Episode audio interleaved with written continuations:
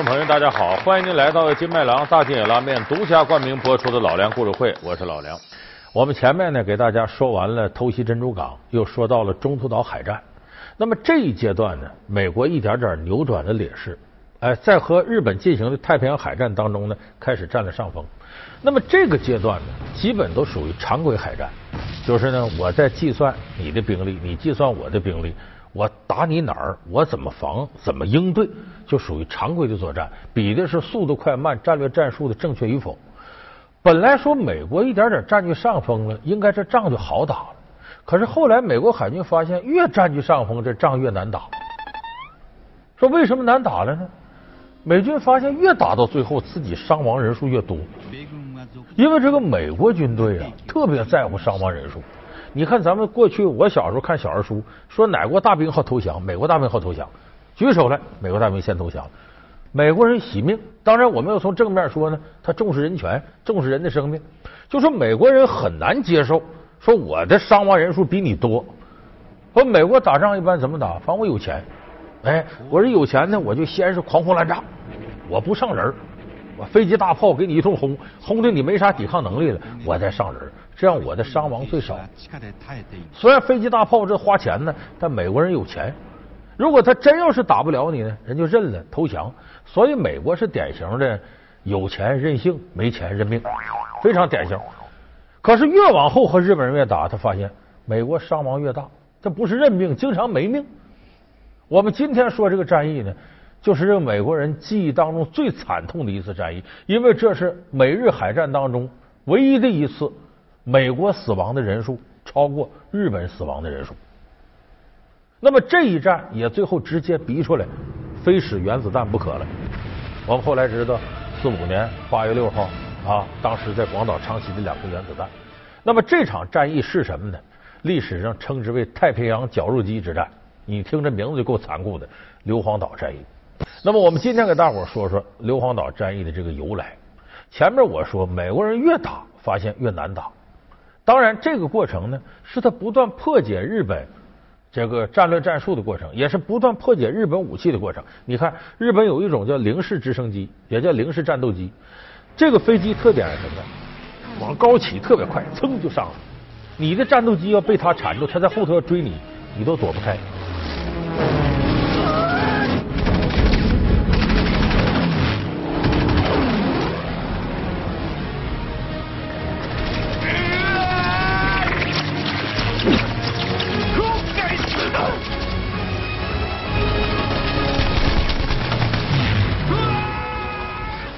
一开始，美国人在空中吃亏。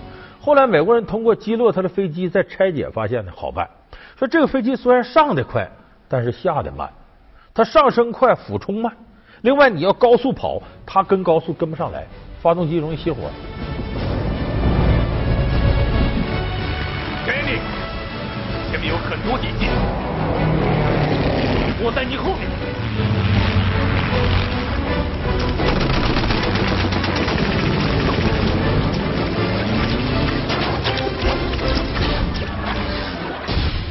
所以很快呢，把这日本这零式战斗机给制出来。那么再加上日本呢，后来生产的这些呃武器呢，你想都得烧汽油。我们前面说美国石油禁运，日本的这个汽油不那么够使，所以怎么办？经常是酒精混合汽油作为燃料，那肯定没有正宗的汽油，它这方面性能好。所以在常规武器这一方面，日本和美国的差距越拉越大。可是这时候，日本人研究出很多新的打法来。什么打法呢？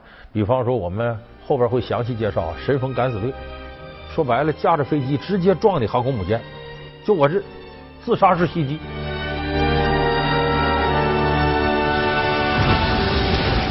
我牺牲一架飞机，我把你航母炸沉了。还有人工鱼雷，人钻到鱼雷里头，驾驶着鱼雷冲着你的航空母舰就冲过去，这人肯定没命了。他这种打法，美国人没见过呀！我的妈，这这玩命玩太吓人了。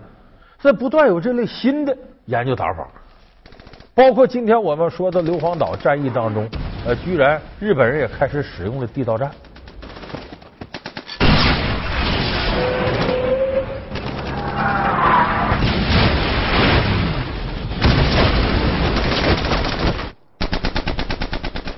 所以美国人在这时候猝不及防，伤亡越来越多。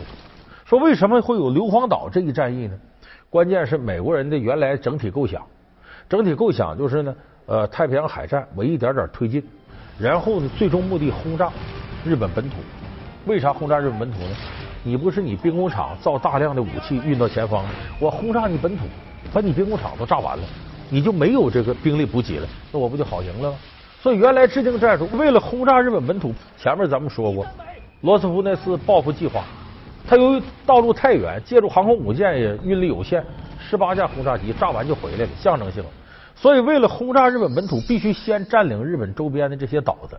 本来塞班岛就现在的旅游胜地塞班岛。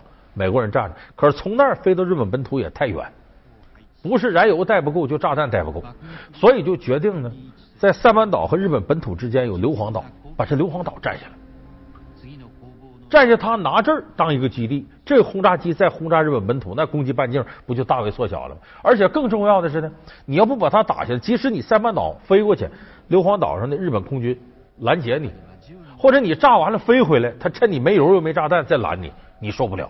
就半道有这么根钉子，所以美国人决定啊，非炸硫磺岛不可，不把这个岛占下来，攻击日本本土就是一个梦想。那么弄之前，美国出动大量的侦察飞机干啥？咱看看这岛子上怎么情况。说这么重要的地方，咱得算一下日本。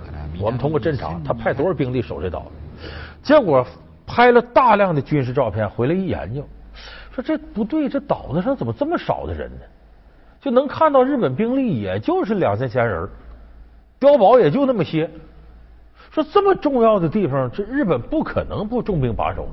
这里是不是有诈呀，说咱怎么办？咱再试试吧。什么呢？飞机大炮去轰去，轰炸。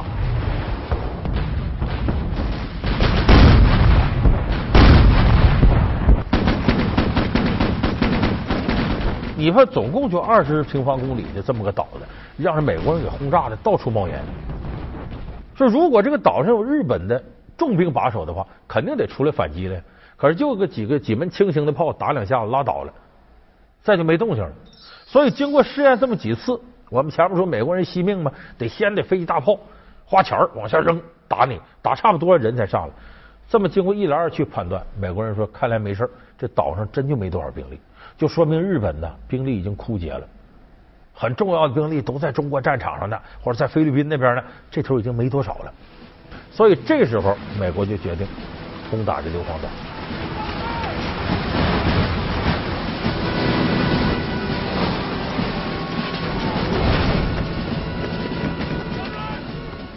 美国攻打硫磺岛的准备是多少人？原来准备七八万人，一琢磨岛上两三千人，他七八万人，开玩笑呢，这弄死他就跟碾死个臭虫似的。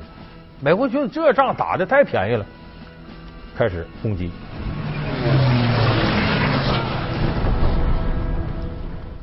攻的时候呢，一看呢，在登陆的时候没遇到啥抵抗。你看这岛上真是两三千人，你在滩头抵抗，找死呢吗？我们说诺曼底登陆，德国用那么大兵力跟你对抗，才那么惨烈。如果德国有两三千人，盟军这时候七八万人，那还抵抗什么呀？所以一看，日本基本放弃了滩头的这个登陆作战。这时候，美国兵开始往前推进。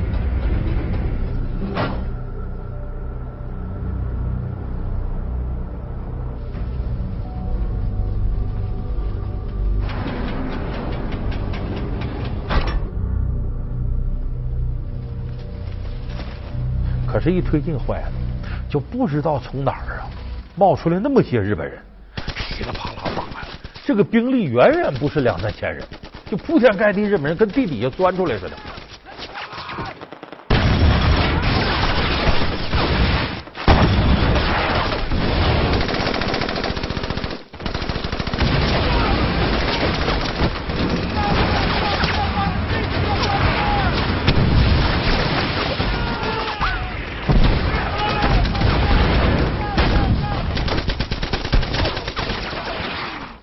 结果美国人这时候才发慌，这这怎么回事？怎么冒出这么多人来呢？说这时候美国不有飞机大炮吗？没用，为啥呢？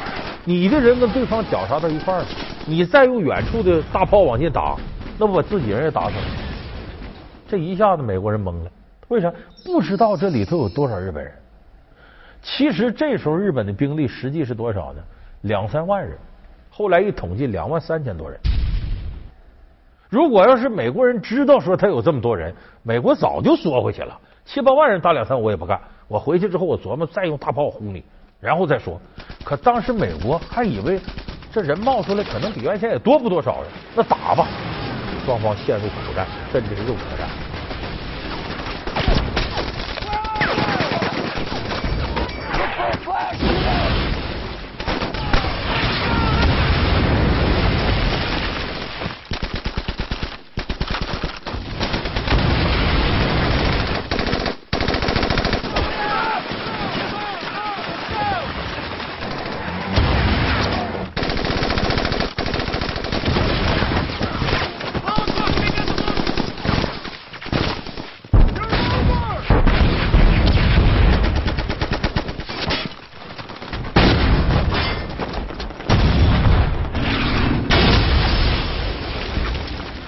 这些人从哪儿冒出来的？地道。硫磺岛呢是个火山岛，这火山岛都知道沟壑纵横，地沟啊、溶洞啊、暗洞啊特别多。这时候日本人就把中国华北平原游击队使的地道战挪过来了。平常把这些兵力呢隐藏在地下溶洞里头，溶洞打通了能藏很多兵。然后碉堡也都有地下暗的碉堡，所以无论是兵力还是碉堡，都比美国人侦察到的。多出十倍去，他用这种方式诱敌深入，因为你把这些兵力摆到滩头上，扛不住美国大炮轰，所以我放弃滩头作战，把你引进来。我们都大家看过地道战，地道战，地道战，埋伏下神兵前方。地道战，嘿，地道战。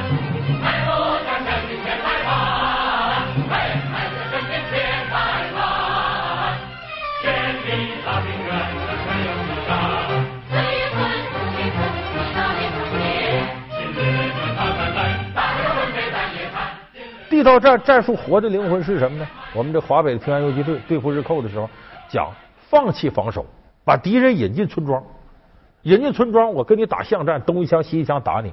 最重要的是，你带着重型武器在后头，我把你引进来，你大炮就没用了，你再轰，把你自己人轰死了。所以，这种诱敌深入的打法，这是游击战活的精髓，在世界军事史上多次上演这个斯大林格勒保卫战。重型武器，苏联红军干不过这个希特勒，那怎么办？我进入斯大林格勒市里边打，把你敌军引到巷战里头来。啊，说白了，一个楼一个楼，一条街道一条街道打，你这时候在空中轰炸，把你自己人轰死，没用了。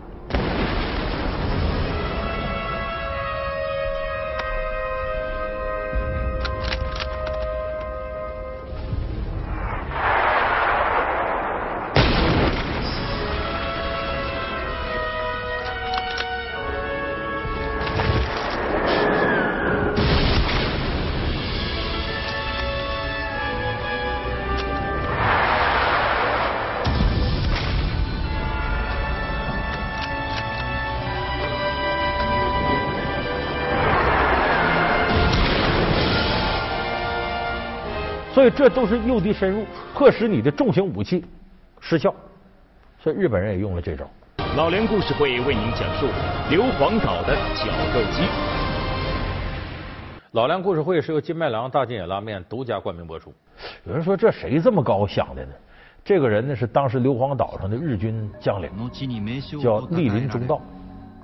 这个人是一个非常善于学习的人。当时在这个华北侵略这个日军。被这个地道战打过呛的时候呢，有人把这个拿回去，他就研究。他说中国人琢磨这地道战是有用，但是他想地道战比华北那个挖地道那要大得多。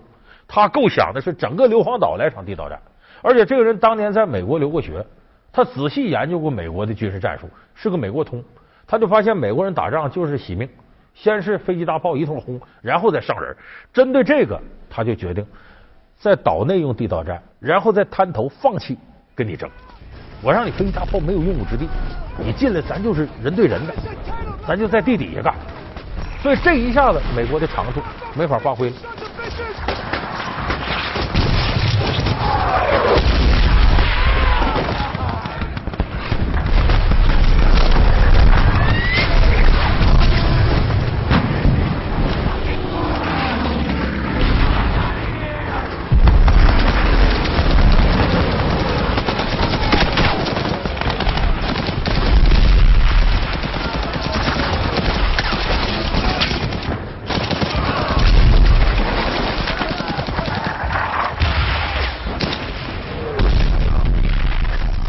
等于他美国自己的长处在日本人这套战术面前根本施展不出来。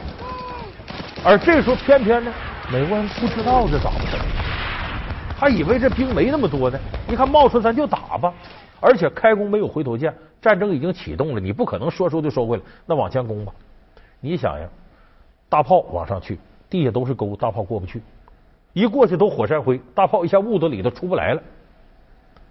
你等那远处的炸弹什么之类没用，都是美国自己人在面上，他也不敢扔，所以就得什么一个一个碉堡往下拿，一个一个地坑往下攻。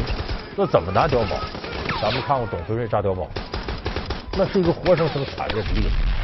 有时候没办法，就得人肉炸弹一点点拼。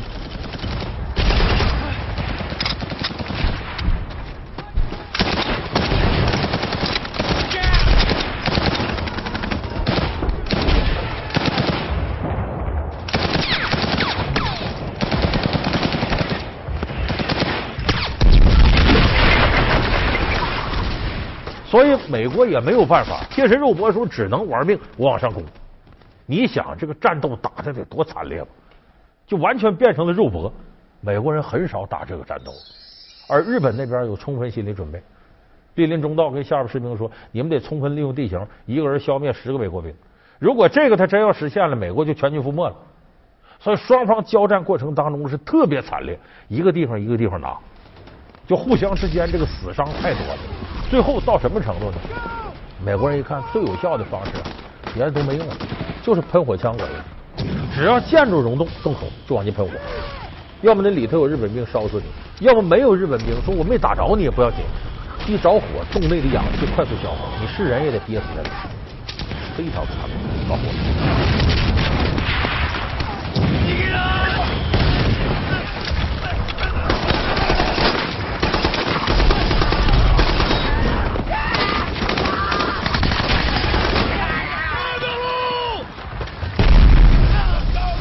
因为这种战术的使用啊，往往也不是说将领愿意轻易愿意采用。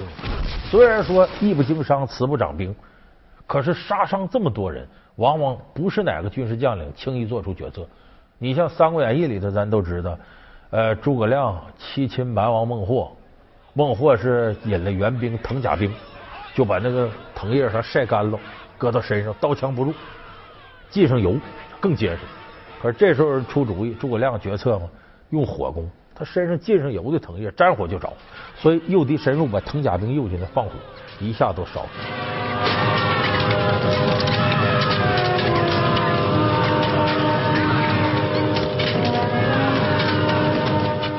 诸葛亮当时也说太惨了，说我这么决策呀，必损我阳寿。所以诸葛亮六出祁山，九伐中原，最后五丈原禳星，七星灯魏延闯帐，呃，诸葛最后呃命归五丈原。呃，这是用天道道理来解释，说这个事儿很残忍。所以最后这喷火枪使上了，勉勉强强，美国这个兵力毕竟是多呀。最后原定说至五天，最多五天拿下硫磺岛，结果打了时间长达将近快两周，伤亡惨重。最后是日本呢，基本上都被歼灭了。呃，有俘虏的，有抓着的，呃，有这个这个这个直接死了的。莅临中道呢，这个将领自杀。一清点人数，发现呢，连死带伤的日本人是两万两千多人。再一点美国连死带亡人数，受不了了，两万八千多人。这是头一次，就美国人死的比日本人多。就这个事儿给美国军队打击是太大了，没有过的事情。说这么下去，我们得死多少人呢？这时候有人就讨论了，咱原先的计划够呛了。我们原先想法是呢，嘁哩咔嚓轰炸日本本土，你啥也没有了，你还不投降吗？说后来一看，这不不行。这日本人跟德国人不一样，德国人一看不行，认命了就投降了啊，投降苏联红军，投降盟军了。可日本人不是死不投降，他被军国主义洗脑洗的太狠了。说这就打到日本本土，你都给炸没了，他跑进富士山跟你打游击也受不了。再说日本这么玩命，又是炸弹袭击，又神风敢死队，又鱼雷袭击的，又地道战的，这美国要真想拿下日本，得死多少人呢？在这个面前，美国人含糊了，说真要死这么些人，美国人民也不答应。就像越战，美国为什么退出越战？在越南打时间长了，美国大兵死的太多了。咱们看那个《阿甘正传》里边，有很多美国兵死在越南战场上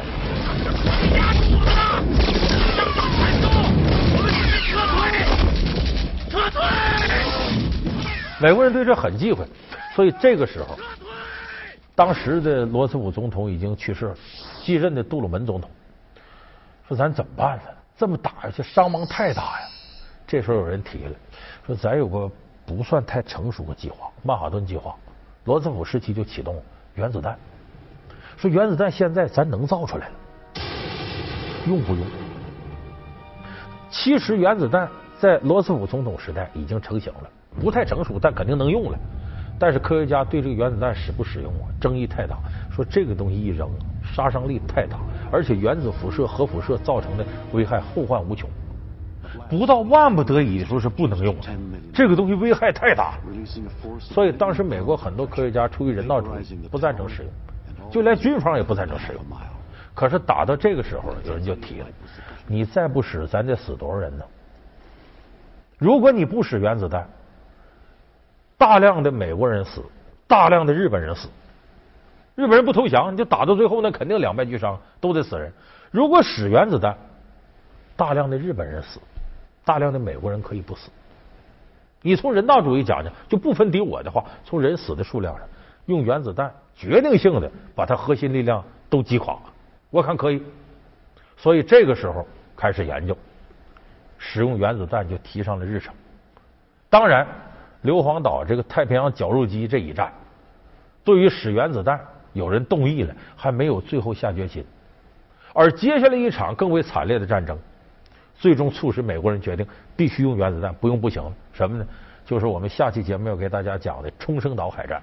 冲绳岛海战是一场充满自杀与被自杀悲剧式的一场极为惨烈的战争。我们下期节目给大家解析冲绳岛大战。好。感谢您收看这期老梁故事会。老梁故事会是由金麦郎大金野拉面独家冠名播出。我们下期节目再见。